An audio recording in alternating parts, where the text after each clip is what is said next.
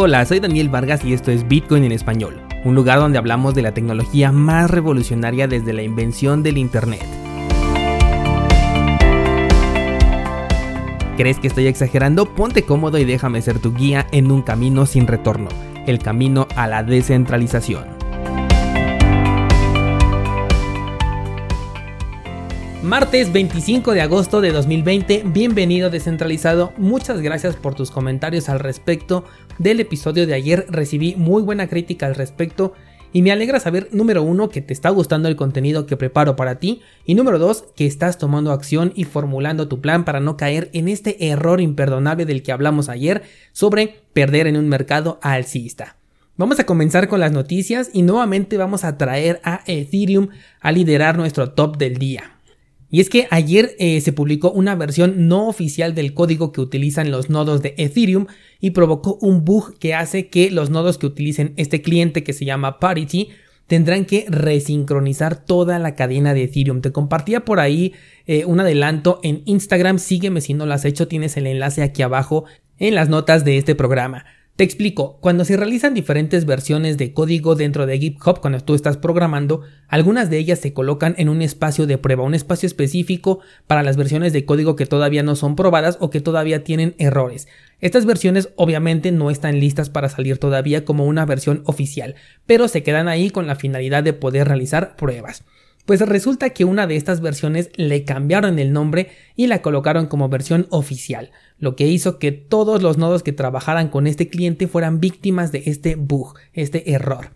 El cliente es, digamos que el programa. Por ejemplo, en Bitcoin para poder correr un nodo, el cliente se llama Bitcoin Core y en términos más entendibles, este es el programa que tú utilizas, ¿de acuerdo? Cuando me refiero a cliente me estoy refiriendo al programa que tú instalas en tu computadora para poder correr este nodo.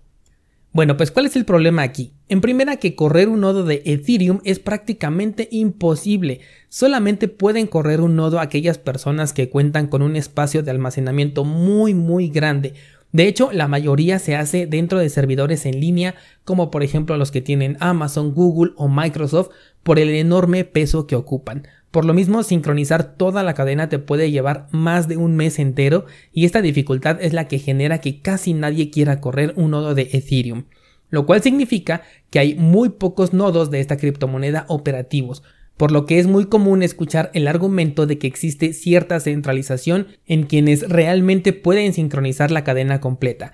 A diferencia de Bitcoin, que aunque sí tiene un peso considerable, más o menos son unos 100 gigas, con un buen ancho de banda en un par de días tú ya estarías sincronizando la cadena completa, desde la primera transacción que hizo Satoshi Nakamoto hasta la transacción del último bloque de los últimos 10 minutos.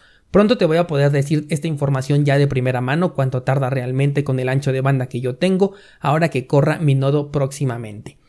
Entonces imagínate que a esta centralización de nodos operativos de la cadena de Ethereum le quitas el 13% que fueron más o menos los afectados por este bug. Simplemente la centralización incrementa en un 13% y aunado a ello es posible que algunos de los participantes afectados ya ni siquiera tengan ganas de volver a pasar por este engorroso problema que representa eh, sincronizar toda la cadena de Ethereum. Esto haría obviamente que la cantidad de ojos en la red de Ethereum disminuya. Recordemos que cada nodo verifica que las reglas del consenso se cumplan y entre menos nodos operativos existan, menos seguridad hay en la red. Y ya sabemos que dentro de la red de Ethereum es la que está soportando prácticamente a todo DeFi y también a todos los tokens ERC20. Lo que yo veo son intentos apresurados por conseguir una actualización que ayude a mitigar todos estos problemas de escalabilidad que hemos visto en los últimos días con Ethereum. Asimismo ya recordarás que yo te comenté que especulo que van a sacar Ethereum 2.0 siendo un producto totalmente incompleto, que va a generar muchos problemas, bugs y va a poner en riesgo la seguridad entera de la red, sobre todo migrando a un protocolo que es experimental. Y esta es una muestra de los intentos desesperados que se están haciendo. A menos claro que este haya sido simplemente un error, pero la verdad es que lo veo muy complicado porque fue un cambio en el nombre de la versión, lo cual fue completamente intencional el cambiarle el nombre a una versión que es de prueba a una versión oficial. La verdad es que al día de hoy cada noticia nueva sobre Ethereum que, que leo me hace dudar más sobre la estabilidad ya de este proyecto. Y de hecho, ahora sí te puedo compartir que ya no tengo ningún token ERC20 en mi portafolio desde que vendí mi posición en BAT, que es lo que te contaba yo el día de ayer. Y sinceramente no tengo intenciones de conseguir ninguno de estos tokens por más que vea eh, que hay oportunidad de inversión, porque me pone nervioso el hecho de que estén bajo esta red que cada vez la veo más inestable. Pasando a otro tema, el protocolo de finanzas supuestamente descentralizadas, conocido como Curve Finance, está en la mira porque su fundador ahora controla el 71% del poder de voto de este protocolo DeFi. Por lo que puedes ver, eh, las DeFi no tienen absolutamente nada de descentralizado, ningún producto que se haga llamar DeFi hasta el momento ha sido realmente descentralizado. Bueno, aquí te voy a ser sincero, no los conozco todos porque tú bien sabes que no son de mi interés y mantengo mi postura de que son sistemas insostenibles y los equiparo con eh, cualquier Ponzi. Pero de todos los que me he enterado, todos terminan siendo centralizados y esto incluye a los tres principales proyectos que puedes encontrar encabezando esta larga lista de protocolos DeFi. Y es que desde el hecho de que no son descentralizados pero se promueven como si sí lo fueran, ya desde aquí deberían estar sonando las alarmas, pero no sucede de esta manera, la gente sigue invirtiendo. Y a su vez esto es lo que me da confianza en que el sector cripto va a volver a repuntar, vamos a tener una nueva old season porque la gente suele invertir a ciegas, no importa cuántas alarmas vean alrededor, aún así siguen metiendo su dinero. Y bien sabemos que en los mercados las pérdidas de unos son las ganancias de otros, así que descentralizado elige tu bando. Y esto no es todo, hay otro protocolo que salió también con un bug esta semana y se llama no sé cómo se pronuncia realmente, pero es GF Value y permitirá bloquear de por vida los fondos de sus usuarios. Y a pesar de que se dio aviso de este error, como el protocolo no podía ser detenido, hubo personas que estuvieron cultivando, como se suele decir dentro de este entorno DeFi, y se tuvo que quemar entonces una llave para poder obligar a estos usuarios rebeldes a retirar sus fondos de allí, con la amenaza de que si no lo hacían antes de la mañana de ayer, sus fondos se perderían de manera permanente. Estamos ante otro modelo DeFi que te obliga a hacer un movimiento. Dime tú que tiene de descentralizado un protocolo que te obliga a hacer algo con la amenaza de perder tus monedas si no lo haces. Yo sé que muchos de ustedes no lo vieron, pero en 2017 había muchas personas ganando dinero con páginas falsas de minería, con bots de trading en Telegram, con bots de arbitraje, con páginas de publicidad pagada en criptomonedas. Y en verdad había muchos que sí estaban ganando dinero con esto.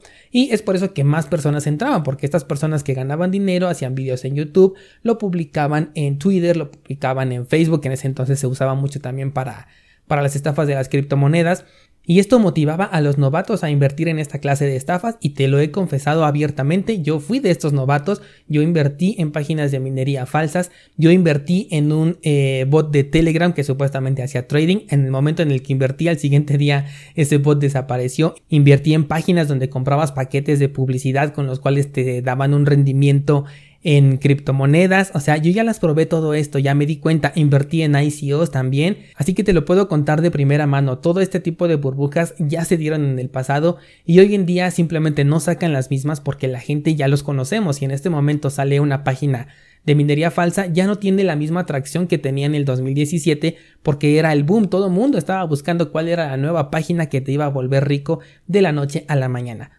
Es por eso que tienen que evolucionar, entonces llegaron las ICOs y lo mismo, muchos ganaron dinero, muchos fueron estafados y ahora tenemos la estafa del momento, que es DeFi, en donde muchos sí van a ganar dinero, pero solamente mientras la burbuja explota y en un par de años yo me atrevo a pensar que nadie va a hablar de las DeFi más que como la estafa del el 2020-2021.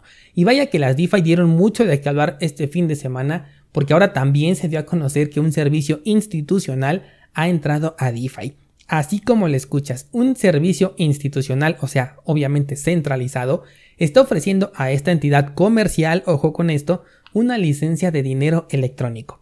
Esto es para el protocolo AVE, no sé también si se pronuncia de manera distinta, pero es más conocido como LEND, con el cual entonces ahora pueden ofrecer servicios como alternativas de efectivo digital y prestación de servicios de pago. En este caso, nuevamente estamos hablando de un protocolo DeFi que lleva el nombre de finanzas descentralizadas, pero al cual se le otorga una licencia, o sea, no se le puede otorgar una licencia a algo que es descentralizado. ¿Te imaginas, por ejemplo, a la SEC diciendo, ahora le vamos a dar una licencia a Bitcoin para emitir su propio dinero? ¿Sí? ¿Y quién va a firmar esa licencia? ¿Quién va a aceptar el contrato? ¿Quién cierra este trato? Pues nadie lo puede hacer porque Bitcoin es descentralizado, cosa que evidentemente Lend no lo es. Así que será totalmente de esperar que un día para poder retirar tus ganancias del Lend, si es que las tienes, vas a tener que entregar la documentación completa, además de que se te va a cobrar un cobro de comisión por concepto de los servicios ofrecidos por esta empresa. Esto es especulación, pero estoy muy seguro de que va a ocurrir. Ah, y por cierto, se trata de la misma licencia que obtuvo Coinbase hace unos meses, empresa que ya oficialmente está lucrando con la información de sus usuarios. Ojo con esto descentralizado. Ya no solamente eh, Coinbase está obligada a compartir tu información. Ya no solamente la está ofreciendo de manera voluntaria, sino que ahora está cobrando por vender tus datos, los cuales incluyen direcciones de criptomonedas y saldos que tú tienes. Por ahí vi algunos promoviendo esta noticia de Lend como algo bueno. Así que recuerda descentralizado, dentro del sector cripto, cualquier intromisión de una empresa, gobierno o institución no importa qué tan grande sea, es negativa para el producto final. No importa si es Google, Facebook, Amazon, Microsoft o TikTok. Por supuesto que al ver cualquiera de estos nombres el precio va a irse a las nubes, pero ¿a qué costo? Eso es realmente lo importante. Hasta aquí por el día de hoy descentralizado, pero al ratito voy a publicar una clase nueva en el curso de TradingView. Te voy a mostrar algunas herramientas comunes utilizadas para eh, hacer análisis chartista. Solamente entra a cursosbitcoin.com.